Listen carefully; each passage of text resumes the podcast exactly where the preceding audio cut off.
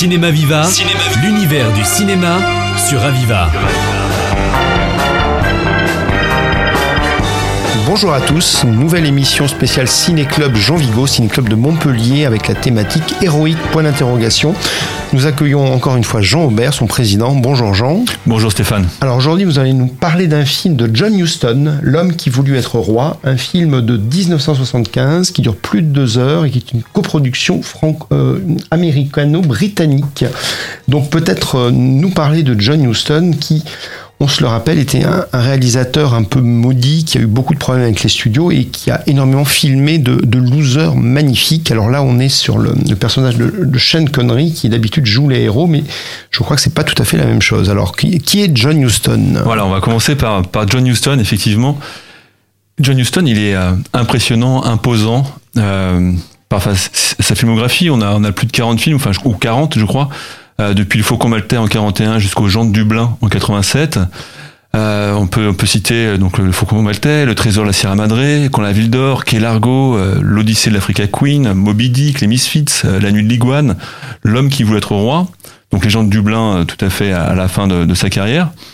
Donc il est impressionnant par rapport à sa filmographie, mais il est aussi impressionnant parce que c'était un fils d'acteur, il a été acteur, il a été boxeur, et puis il, a, il est rentré dans le cinéma à la fois comme acteur, mais à la fois comme scénariste. Et ça a été un grand scénariste.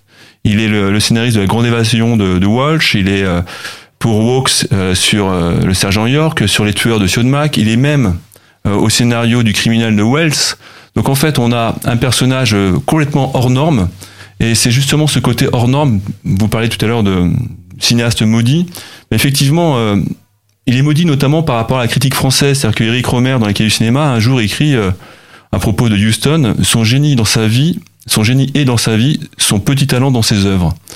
Parce que pour les gens des du cinéma, un tel personnage était énorme et ça correspondait pas à l'image de l'auteur qu'ils avaient. Et pourtant, et pourtant, c'est quand même un scénariste, c'est quelqu'un qui écrit.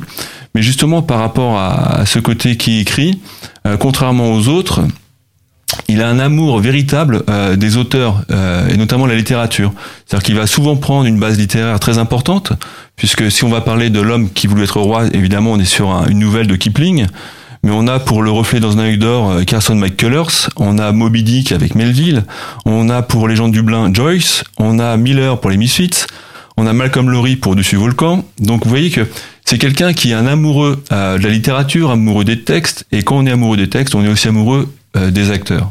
Donc il y a cette, euh, cette dualité euh, avec, pour nous Français, les quais du cinéma est positif. Et donc la revue positive, qui est la revue qui est la plus chère au, Ciné Club Jean Vigo, est une revue qui a tout de suite, ou toujours, pas tout de suite, puisqu'elle naît après, après le cinéma de Houston, mais c'est une revue qui a défendu justement le cinéma de Houston. Donc on est très très heureux, nous, de nos collaborations que l'on peut faire de temps en temps avec Positif, et très heureux de parler de Houston. Et quand je parlais de, de Houston qui est euh, amoureux du texte, euh, donc le texte, il doit être dit, bien dit, et donc il est aussi amoureux des acteurs. Et donc euh, Houston, c'est c'est le cinéma de Bogart. Bogart, c'est six films avec John Huston. on a Marilyn, évidemment, le Misfits, mais on a déjà Marilyn dans le film qui est Quand la ville d'or, par exemple. On a évidemment Monty Clift, Burt Lancaster, Ava, Ava, Gardner, Elizabeth Taylor, Richard Burton, et puis dans L'homme qui voulait être roi, Michael Caine et Sean Connery, par exemple.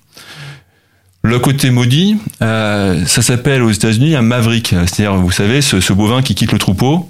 Et effectivement, Houston, il est maudit puisque pendant pendant 30 ans, pendant 30 ans, il va euh, quitter euh, quitter le système des studios, il va s'éloigner des États-Unis, il va vivre euh, notamment notamment en Irlande et, et donc il a ce côté-là. je suis un cinéaste américain, c'est effectivement un cinéaste américain, mais à la fois il s'échappe des studios tout en produisant des films extraordinaires et qui semblent être des films de studio. Au-delà de ça, on a parlé du texte, mais Houston, c'est aussi un amoureux de la forme. C'est-à-dire que on est sur du cinéma en couleur, on est sur du grand spectacle, et cette couleur, il a travaillé dans un film comme Moulin Rouge, comme euh, Reflet dans un œil d'or, Reflet dans un œil d'or, dont, il existe une version euh, dorée précisément, ou encore le Technicolor de Moby Dick. Euh, c'est un véritable travail aussi sur la forme, John Huston. Alors, de quoi nous parle l'homme qui voulut être roi, adapté, vous l'avez dit, de Rudyard Kipling?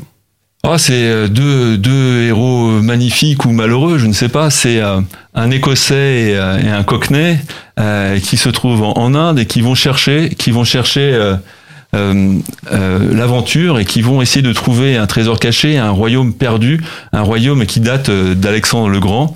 Et donc, et donc ils partent, ils partent dans cette quête là. Et en partant dans cette quête, euh, par rapport à, l'œuvre de Kipling, euh, nos héros vont croiser Kipling. C'est-à-dire que dans, dans, la nouvelle, Kipling est juste le narrateur, et là, euh, Houston choisit de mettre Plumer comme, comme acteur incarnant Kipling. Et puis nos deux héros, donc Sean Connery et Michael Caine, s'en vont vers l'aventure.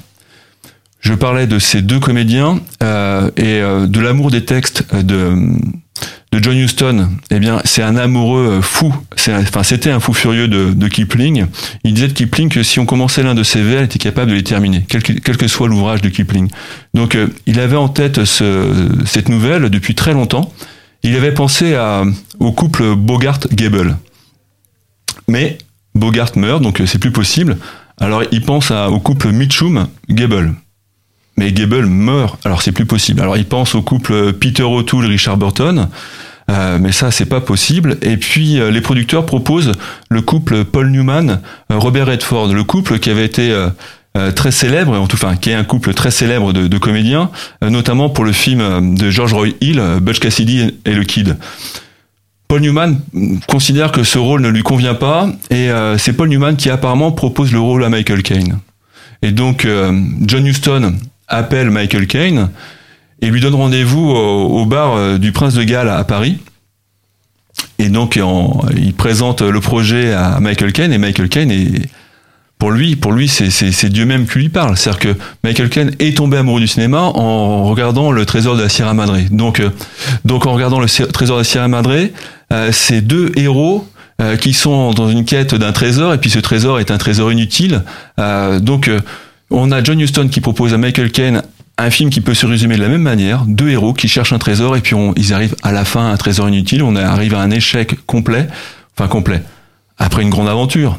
Mais du coup, Michael Caine est vraiment ébahi. Et John Huston lui dit, mais euh, vous savez pourquoi je vous ai, invité ici au, Prince de Galles? Évidemment, Caine ne sait pas, et euh, John Huston lui répond, parce que c'est ici que Gable et Bogart ont accepté mais ils sont morts tous les deux. Vous voulez faire le film Alors Michael Caine répond Si je suis encore en vie, oui. Oui, grand sens de la mise en scène. Alors, effectivement, ce film pose la question de, de, l'héroïsme, peut-être aussi des valeurs. Alors, dans la petite brochure du Ciné-Club, on a Mireille Aldi qui euh, fait un petit texte et qui parle de, justement, l'idéal de la franc-maçonnerie, hein, qui est dans le texte de Kipling. Alors, pourquoi ça a intéressé Houston, qui était plus ou moins anarchiste, et quelle est la, la vision qu'il a de l'héroïsme? On a l'impression que c'est toujours une vision très désabusée où finalement le, héros qui essaie d'avoir du pouvoir, là il y a un enjeu sur le, le pouvoir très clair, euh, finalement cette quête elle est vouée à l'échec quoi qu'il se passe. Alors en fait, euh, Houston, ce qui l'intéresse, comme tous les cinéastes, c'est mettre des symboles, c'est mettre des objets. Et donc, il y a effectivement le, triangle de la franc-maçonnerie qui va être très important. Mais au-delà de ça, il y aura une flèche qui va devenir une flèche dorée. Donc, il va mettre plein, plein, plein de symboles parce que à l'image, c'est des choses qui passent très bien. Et donc, euh, on a ces deux héros ou plutôt un seul héros. En fait, on peut peut-être voir Michael Caine et Sean Connery comme les deux euh, côtés d'une seule pièce, et donc voir en fait euh, nos cockneys là qui accepteraient assez sensiblement le trésor, et par contre, par contre, Sean Connery qui lui en veut toujours plus, jusqu'à embrasser Roxane, qui est euh, une héroïne qui apparaît à la fin du film. Et Roxane, en fait, est jouée par Shakira, qui était la femme de Michael Caine. Ah oui, étonnant, décidément.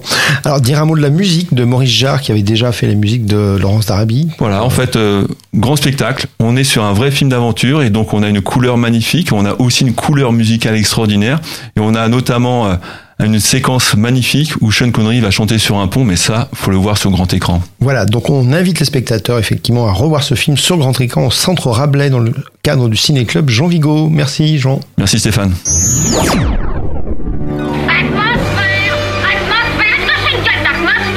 Cinéma Viva, l'univers du cinéma sur Aviva.